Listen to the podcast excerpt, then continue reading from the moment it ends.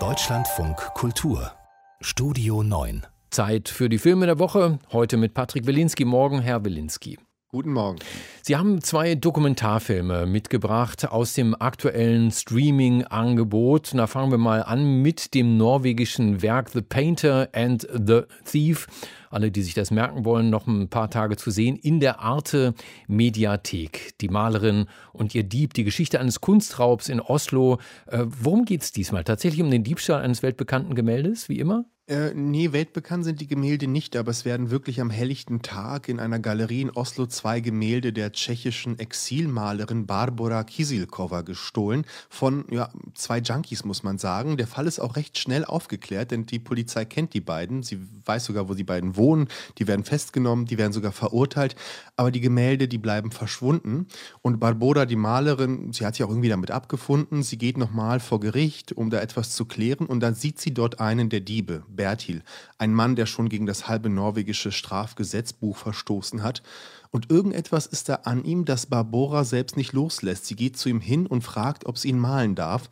Und so nähern sich der Dieb und die Malerin sogar an. Und der Dokumentarfilm zeigt diese sehr seltsame Beziehung. Und allein die Szene, wenn Bertil, der Dieb, dann das Gemälde sieht und anfängt, wie so ein kleines Kind zu schluchzen, das ist schon diesen Film wert. Aber es geht ja noch viel, viel weiter. Und es ist sehr beeindruckend zu sehen, wie wenig es braucht, um einen tollen, spannenden Film zu haben. Es reicht einfach, wenn zwei Menschen sich begegnen. Zwei Menschen, die ja im Grunde genommen bis auf diesen Diebstahl gar nichts miteinander gemeinsam haben. Was für eine Beziehung fängt denn der Regisseur da ein? Ich meine, er hat, glaube ich, Barbora und Bertil über vier Jahre lang begleitet, richtig?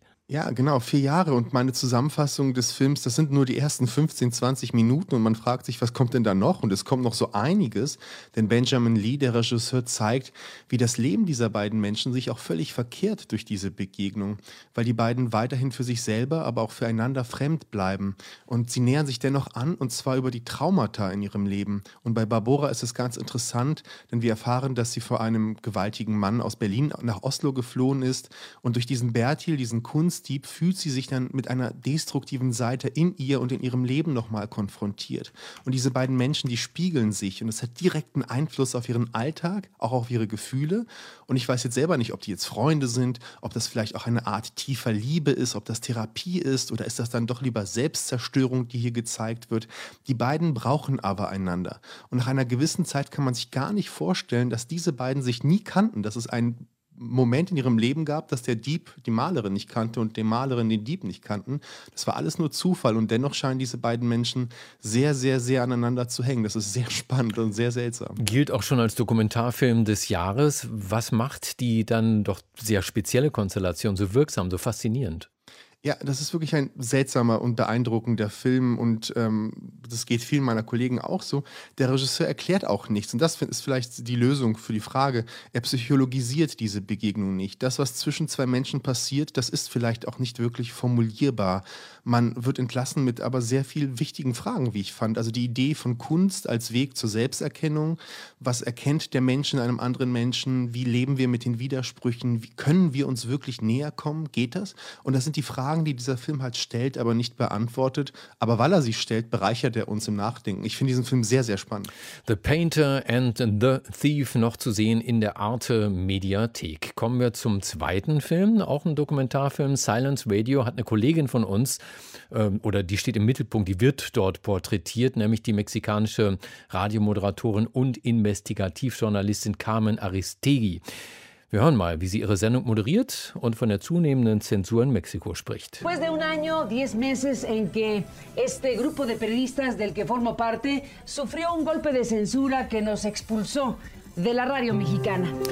Ja, also Aristegi, die gehört zu den Journalistinnen weltweit, die den politischen Kräften ein Dorn im Auge sind. Warum? Was ist das für eine Figur? Ja, sie hat unter anderem eine große Geschichte gebracht über die korrupten Machenschaften des letzten mexikanischen Präsidenten. Es ging um das sogenannte Weiße Haus, eine Art Geschenk von Investoren, die dafür aber einen Auftrag für eine Bahnstrecke in Mexiko zugesprochen bekommen haben. Ein Riesenskandal in Mexiko, der aber dazu führte, dass nicht der Präsident zurücktreten musste, sondern dass Carmen Aristigui gefeuert worden ist. Es gab einen unglaublichen Aufschrei, weil sie unglaublich populär ist in Mexiko. Und der Film beobachtet sie von diesem Moment an, wie sie probiert, eine eigene unabhängige Internetradiostation aufzubauen. Und natürlich ist auch das ein Dorn im Auge der Regierung, denn sie hört gar nicht auf zu arbeiten. Ihre Mitarbeiter und sie selber werden permanent beschattet von Lastwagen ohne Kennzeichen. Es wird eingebrochen in die neue Redaktion. Es gibt Morddrohungen. Alles um sie herum und ihr Team wird gemacht, um sie einzuschüchtern. Diese Unmittelbarkeit, die diese Kamera dabei einsetzt, ist sehr klug, weil wir kamen nie interviewen. Wir erleben sie nur bei der Arbeit. Eine Frau, die irgendwie immer einen gewissen Drive hat, eine Kraft ausstrahlt. Sie hat irgendwie nie Angst und dennoch merkt man, dass das alles ihr auch sehr nahe geht.